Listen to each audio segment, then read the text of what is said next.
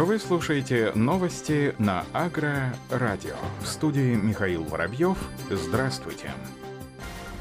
Минсельхоз планирует увеличить поддержку ягодной отрасли. Для этого планируется повысить размер субсидий на закладку насаждений, что позволит компенсировать от 30,5% затрат на посадочный материал. Но в этом году мера может оказаться невостребованной из-за нехватки рабочих для сбора урожая, об этом сообщает коммерсант. Минсельхоз предлагает увеличить размер стимулирующей субсидии на закладку насаждений для производителей ягод к существующей средней поддержке 190 92 тысячи рублей на 1 гектар, планируется добавить почти 55,5 тысяч рублей на гектар при закладке кустарников и около 189 тысяч рублей на гектар при установке вертикальных опор для растений. По оценкам министерства, предлагаемая мера позволит компенсировать фермерам от 9,2 до 31,5% затрат на посадочный материал и увеличить инвестиционную активность в отрасли.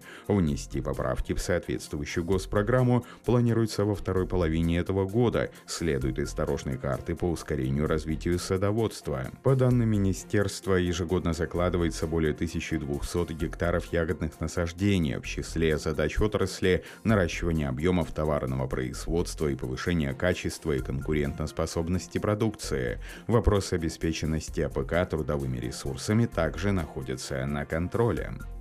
Донской государственный аграрный университет принял активное участие в выставочной деловой программе агропромышленного форума Юга России. Об этом сообщает пресс-служба Минсельхоза Ростовской области. По словам ректора Донгау Владимира Федорова, разработки вуза не имеют аналогов не только в России, но и мировом рынке, так как исследователи вуза занимаются разработкой продуктов питания с использованием ингредиентов, повышающих биологическую пищевую ценность и готовой продукции, а оказывающих лечебно-профилактический эффект. Ученые Новочеркасского инженерно-мелиоративного института филиал Донгау представили на выставке модель энергонезависимой мобильной станции очистки воды, эффективно работающей в полевых условиях. Азово-Черноморский инженерный институт на открытой площадке показал линейку энергосберегающей техники для обработки почвы, ухода за растениями, уборки урожая, которая обеспечивает высокое качество сельхозработ. Также Донской ГАУ стал организатором круглого стола, посвященного развитию органического земледелия. По словам проректора по научно-исследовательской работе Алексея Авдеенко, предложенные вузом инновации позволят организовать производство органической продукции на значительном значительных сельхозплощадях Юга России.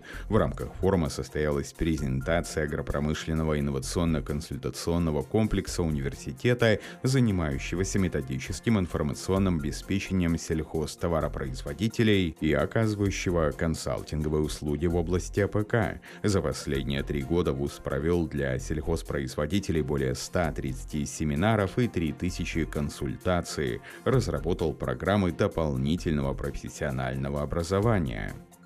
В Дагестане построить тепличный комплекс пятого поколения. Первый заместитель председателя правительства Дагестана Нюсрет Амаров провел совещание по вопросу реализации инвестпроекта по строительству современного тепличного комплекса пятого поколения для круглогодичного выращивания овощей. Инициатором проекта выступает Агроленд Рус. Проектом предполагается строительство тепличного комплекса на площади 65 гектаров. По словам инициатора проекта Михаила Якубова, стоимость стоимость составит порядка 6,5 миллиардов рублей. Предполагается создание 528 рабочих мест.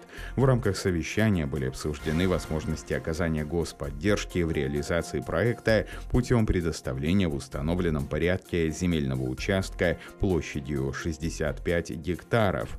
Кроме того, предполагается обеспечение необходимой инфраструктурой, подъездной автодорогой, объектами электро, газа и водоснабжения, создание новых тепличных комплексов в различных регионах России будет способствовать росту спроса на водорастворимые удобрения, лидирующим производителем которых являются Фосагра и Уралхим.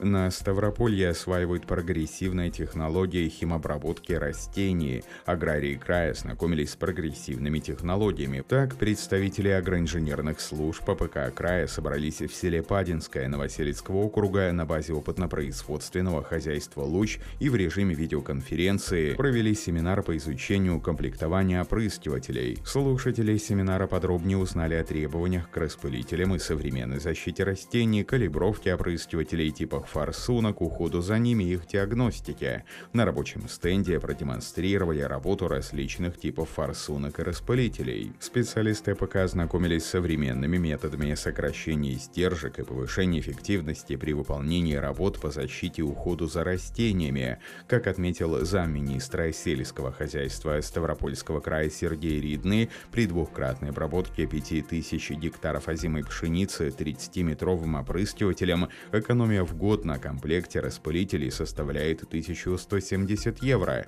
При этом потери препарата достигают 250 тысяч евро. В 2020 году защитные уходные работы в крае были выполнены в общей сложности на площади более 9 тысяч гектаров, причем 83% работ были произведены наземными средствами, самоходными прицепными опрыскивателями. При этом нагрузка на среднестатистический опрыскиватель по итогам прошлого года в крае составила более трех с половиной тысяч гектаров. При суточной выработке 300 гектаров среднестатистический опрыскиватель проводит в поле 12 суток ежегодно. Доля средств защиты растений в структуре затрат на производство продукции растеневодства в крае в среднем достигает 9 и более процентов. Ученые изучат биохимические механизмы защиты растений от вредителей. Российские специалисты совместно с германскими коллегами из Института Лейбница в течение трех лет будут работать в рамках гранда РФИ немецкого научно-исследовательского сообщества. В своих предшествующих исследованиях ученые Вера имени Вавилова Института овощных и декоративных культур имени Лейбница установили, что если структура веществ глюкозината в целом однородна, то продукты их распада метаболиты имеют значительную вариативность. Подобное многообразие оставляет все еще далеким для понимания роли вторичных метаболитов в процессе взаимодействия растений насекомого, особенно в сочетании с различными пищевыми предпочтениями листогрызущих вредителей капустных культур. Ожидается, что результаты проекта позволят получить знания о роли вторичных метаболитов в защите растений, возможности сочетания в одном генотипе, полном наборе генов организма различных механизмов механизмов биохимической устойчивости, распространения основных вредителей капустных культур в разных регионах России и способах повышения устойчивости к насекомому капустных культур.